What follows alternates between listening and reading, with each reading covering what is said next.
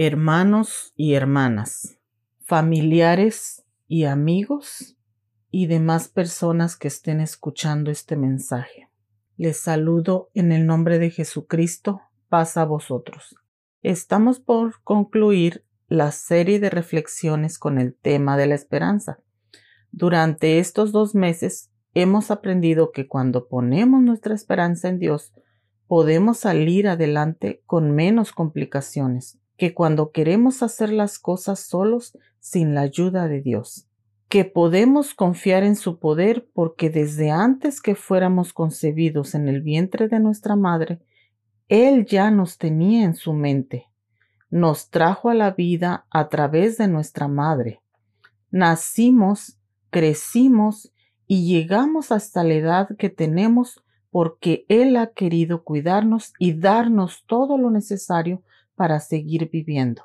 También hemos aprendido que hay muchos beneficios, que hay muchas bendiciones al confiar en Dios, al poner nuestra esperanza en Él, y que a pesar de las adversidades podemos estar gozosos y también seguros de que todo pasará pronto, y sobre todo aprendimos que tenemos una esperanza en común, que todos los seguidores de Cristo, que todos los que buscamos la presencia de Dios podremos resucitar en la segunda venida de Jesucristo y reinaremos con Él eternalmente.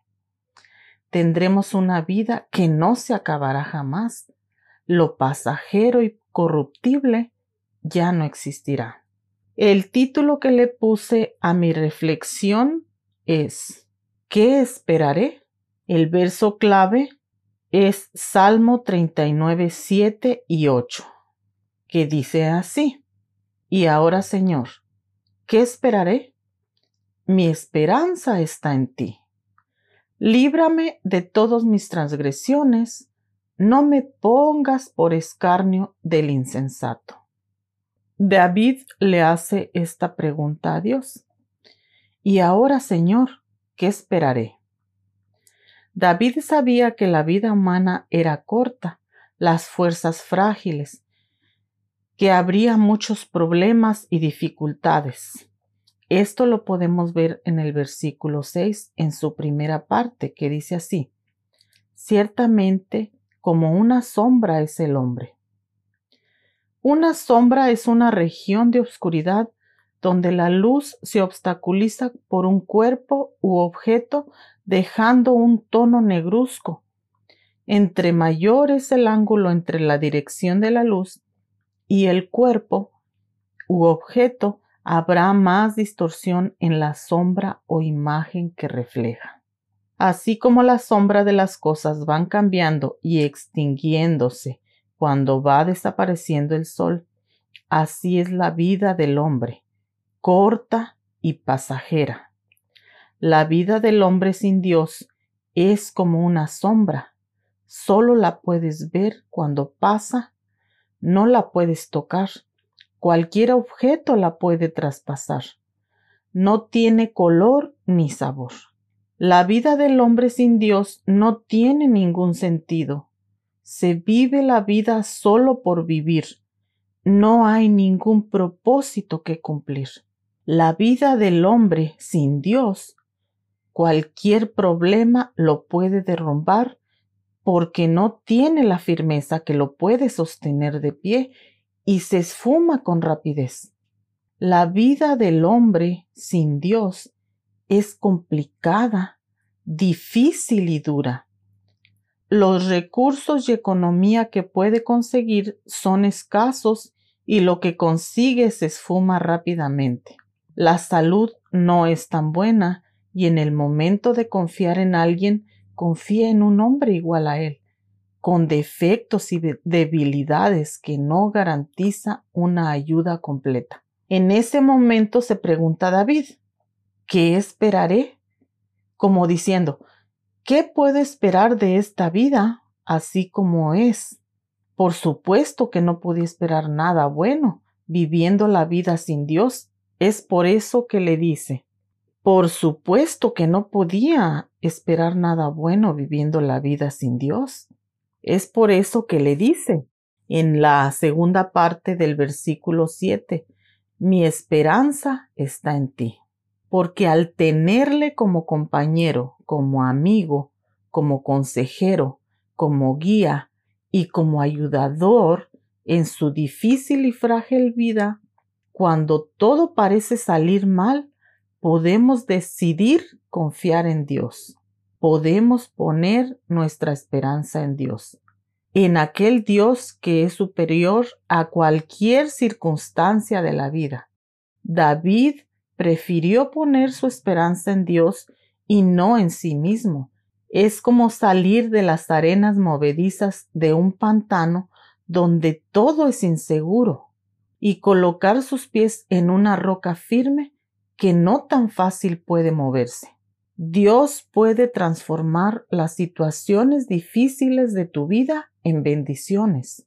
Vamos a ver el versículo 8. Dice así, líbrame de todas mis transgresiones. No me pongas por escarnio del insensato. David reconocía que su carne era débil y que sólo buscaría los placeres que lo hicieran sentir bien, pero también estaba seguro que Dios era el único que lo podía guardar de cometer pecado, que lo podía guardar de cometer errores, que podía evitar que hiciera cosas que van en contra de la voluntad de Él, y le pide que lo guarde de sus propias transgresiones, no de las transgresiones de los demás, que lo librara de sus propios pecados, para que así no sea motivo de burla de los que no temen a Dios. Nosotros, al igual que David, somos frágiles y podemos caer en la tentación y el pecado cuando nos alejamos de Dios. Pero también podemos tomar la decisión de depender totalmente de Él, de poner nuestra esperanza en Él, porque solo Dios nos puede librar de cualquier situación difícil que se presente en nuestra vida, porque solo Dios nos puede librar de cualquier debilidad que podamos tener. Entre más le busquemos, entre más nos acerquemos a Él, nos vamos a parecer más a Él y reflejaremos su sombra, reflejaremos su imagen con más claridad, sin ninguna distorsión, porque está a nuestro lado y nosotros actuaremos de acuerdo a su voluntad.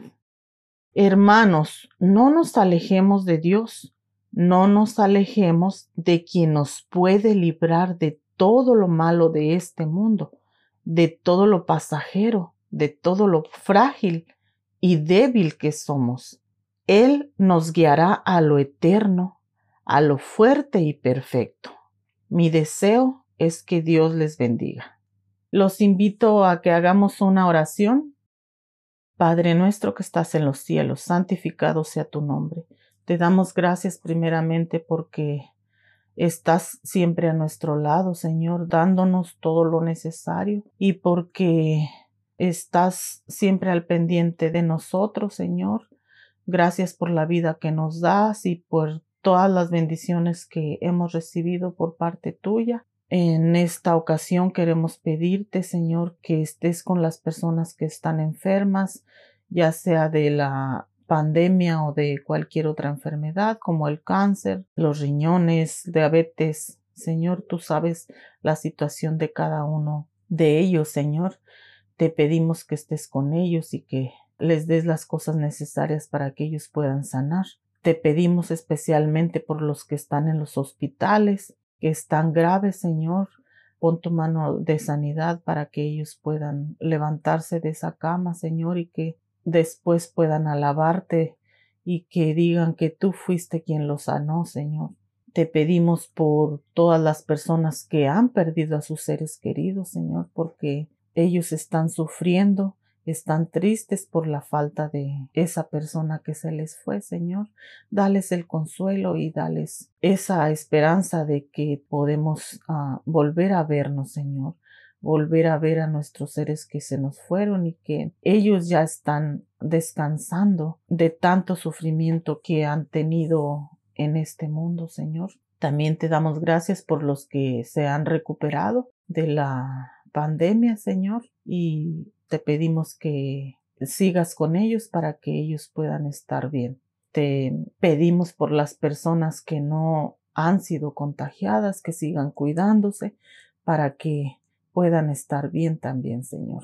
Te pedimos por toda la gente de, ya sea de aquí de Dallas, de Texas, Señor, de a nivel nacional, también a, nivel mundial. Te pedimos que todas las personas estén en tu, en tu mente, Señor, para que ellos puedan sentirse bien, Señor, o, o puedan seguir las reglas de protección para que ellos puedan estar a salvo, Señor, de, de cualquier enfermedad.